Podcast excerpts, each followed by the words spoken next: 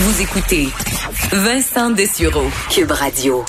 Alors, à travers ce, déconfinement, euh, évidemment, on a vu, euh, ben, et d'ailleurs, dans les dernières heures, on apprenait que le hockey serait de retour. Euh, et bon, à TVA Sport, on avait hâte de pouvoir écouter le hockey. On entend parler du football, on entend parler du, du baseball et d'autres. Évidemment, un des sports qui ben, ne se déconfine pas pour le moment, c'est la boxe. Et on peut voir aujourd'hui, fait, depuis quelques jours maintenant, même quelques semaines, un cri du cœur de l'industrie de la boxe, autant dans les gyms, les centres d'entraînement que le milieu euh, professionnel, évidemment, des, euh, des, des, combats, qui demandent de pouvoir euh, reprendre davantage les sports de combat, qui semblent être boudés par le docteur Arruda, par le ministre, par le premier ministre François Legault également.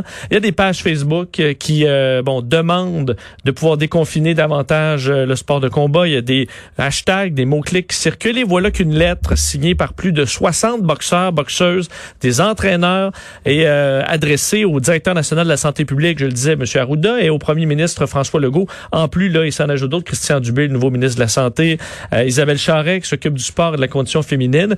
Alors, euh, et parmi les signataires de cette lettre-là, qui décrit des situations très difficiles, des sportifs dont la carrière ben, est carrément en danger, parce qu'évidemment, on se retrouve sans, sans revenus, dans certains cas, les commanditaires qui s'arrêtent aussi.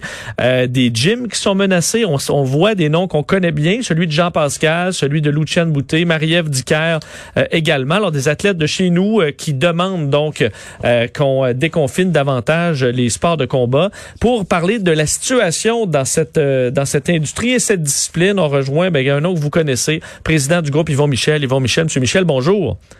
Oui, bonjour. Alors, euh, est-ce qu'on peut parler d'un vrai cri du cœur de toute l'industrie euh, au docteur Arruda et à M. Legault euh, qu'il faut faire de quoi avec les sports de combat maintenant? Oui, absolument. Parce que c'est une situation qu'on peut pas comprendre, que tous les gens du milieu ne peuvent pas comprendre.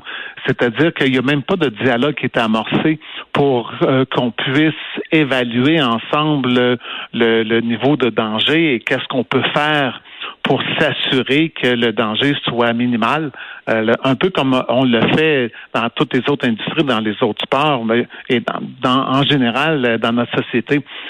on est convaincu, nous, qu'il y a une façon de faire ça, de faire des événements ou de s'entraîner euh, sans qu'il y ait de danger d'ailleurs c'est fait aux États-Unis, c'est fait ailleurs, pas juste aux États-Unis, maintenant un peu partout dans le monde. Euh, au Québec, on est un marché important qui euh, euh, s'est développé. On a développé des champions du monde. On a la télé internationale qui est venue télédiffuser nos événements. nos grands événements ici et on a comme l'impression qu'on est juste laissé pour compte qu'on n'a pas d'intérêt euh, pour euh, le ministère de la Santé. Est-ce que c'est euh, vous sentez qu'on vous regarde de haut, que c'est vraiment on vous boude et que c'est pas nécessairement rationnel, qu'on vous voit pas comme les autres parts? Mais en fait, ce qu'on ce qu'on réalise, c'est qu'il y a une, un manque de compréhension de notre part, en fait, en fait, de la valeur de notre industrie, premièrement, et deuxièmement, de notre capacité à nous discipliner et être en mesure d'opérer des événements. Est-ce que pour un, je voyais euh, dans les, euh, mon collègue de TV ont fait un bulletin, un, reportage chez, dans un gym avec un entraîneur de boxe qui trouve toutes les façons avec des espèces de, on dit des nouilles ou des espèces de comme frites de piscine pour pouvoir euh, donc entraîner son, son boxeur en étant à, à, distance. Mais il expliquait que on peut quand même réussir à, faire de l'entraînement de cette façon-là. Mais à un moment donné, il faut qu'on mette ces, ces, cet entraînement-là en pratique dans des combats. Euh, à quel point il y a une détérioration d'un athlète de boxe quand il ne, peut pas combattre? On comprend que c'est pas un combat euh, nécessairement de, championnat, là, ces combats avec des, des, casques et tout ça pour se protéger. Mais à quel point il y a une détérioration de ces athlètes-là de ne pas pouvoir le faire actuellement? En fait, c'est sûr que les mises en situation sont très importantes pour être capable de performer au niveau de ton talent.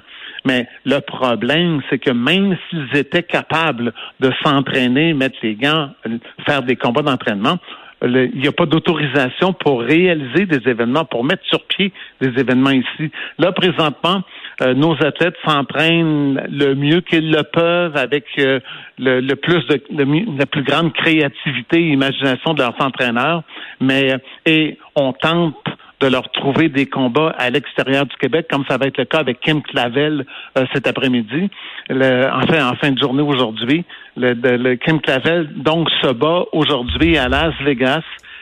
Et euh, elle a, c'est sûr que ses entraîneurs ont fait de leur mieux, mais elle se bat dans un combat qui est très, très important, déterminant pour sa carrière. Mais on peut pas dire qu'elle va avoir, euh, qu'elle va avoir été, été en mesure d'optimiser de, euh, son potentiel à l'entraînement ici. Donc, on comprend que la boxe, euh, et c'est ce que monsieur, euh, le docteur Arruda va dire, c'est les contacts prolongés qui sont dangereux. Évidemment, à la boxe, c'est un contact prolongé dans, dans le ring. Euh, quelles sont, vous disiez que vous aviez des solutions aux États-Unis, on les utilise ailleurs dans le monde également. Donc, la boxe, la version COVID-19, ça se passe comment? En fait, faut juste s'assurer que les participants euh, ne soient pas affectés. Euh, encore une fois, je reviens avec Kim Clavel, et ça, ça fait six semaines qu'on fonctionne avec ce protocole aux États-Unis. Elle, elle a dû subir des tests de COVID trois fois à l'intérieur de dix jours. Après la première fois, elle, plutôt la deuxième fois, elle était dans une espèce de bulle où tous ceux qui étaient à l'intérieur de cette bulle-là ont été testés également. Donc, il n'y a, aucun danger pour personne. D'ailleurs, c'est la réussite, c'est 100% Il n'y a personne qui a été contaminé à la suite d'un événement de boxe qui a été réalisé dans les dernières euh, six semaines. Donc, ça se fait bien, mais donc, on aurait des solutions ou des projets à présenter, mais le problème, c'est qu'on veut même pas nous écouter, on veut même pas nous entendre. On a un nom inconditionnel qui nous a été donné. C'est la raison pour laquelle il y a euh, une, si grande révolte de la part des intervenants de ces athlètes aujourd'hui. Est-ce que ça vous paraît à la limite plus simple? On parle de deux personnes à surveiller, en fait deux, deux, personnes par combat, euh, à mettre en quarantaine, à faire des tests et tout ça, que la logistique euh, vous apparaît pas si complexe pour faire des combats? Eh, effectivement, c'est pas euh, c'est pas très complexe euh, et, le, par rapport, si je compare même à la, à la, majorité des autres sports où il y a des contacts euh, physiques, il n'y a, pas beaucoup de monde, il n'y a pas beaucoup de, de, gens dans le vestiaire. Il y a, c'est beaucoup plus contrôlé, beaucoup plus simple dans des combats de boxe.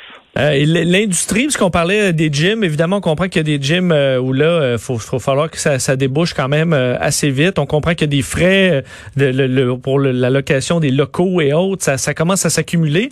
dans le cas de l'industrie des combats dont vous vous faites partie, est-ce que vous pouvez survivre très longtemps? On comprend que là, des événements, c'est quand même plus sporadique dans le monde de la boxe. C'est pas comme une saison de, de, de 60 de 60 matchs.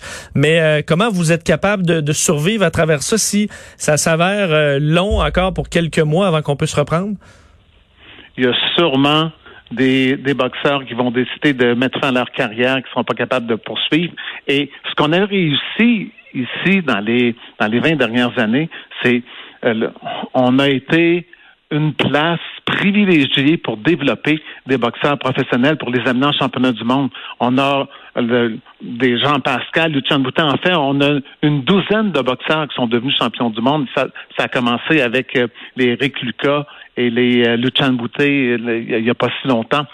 On a, par la capacité, par les, les, les le, savoir-faire, les compétences de notre milieu. On a, il y a des boxeurs d'un peu partout dans le monde qui sont venus ici, les Eliadar Alvarez, Arthur Beterbiev, ben Bouteille en était un autre, euh, parce que euh, ces, boxeurs-là savaient qu'ils pouvaient avoir euh, le privilège des services de personnel hautement qualifié et avoir une place, une industrie où la boxe était populaire et un endroit où ils pouvaient gagner leur vie. Euh, Jean Pascal ou Adonis Stevenson sont devenus champions du monde et ils ont gagné leur vie ici. Il n'y a pas si longtemps, on se reporte à Arturo Gatti euh, où, euh, à son époque, il y a au début des années 90, il a dû s'expatrier pour faire carrière. Il est allé aux États-Unis et il a eu une carrière qui l'a amené au temple de la renommée internationale. C'est un autre, Lennox Lewis, qui avait gagné une médaille d'or aux Jeux olympiques en 88 mais il n'y a eu personne au Canada qui était capable de lui faire une offre pour passer chez professionnel. Et il est allé en Angleterre euh, pour faire carrière. Il est devenu champion unifié chez les poids lourds. on va se retrouver, si, ça demeure trop longtemps comme ça, dans une situation où, les, évidemment, les autres boxeurs de, de l'extérieur ne viendront plus ici pour faire carrière, où les nôtres vont être obligés de s'expatrier. Et à ce moment-là, on va créer un creux euh, majeur et les entraîneurs d'ici, les gymnases, ne seront pas capables de survivre.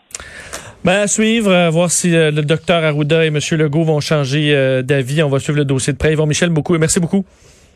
Ça me fait plaisir. Au revoir, euh, président du groupe euh, Yvon Michel sur la situation de la boxe au Québec. Vincent Dessureau, Des.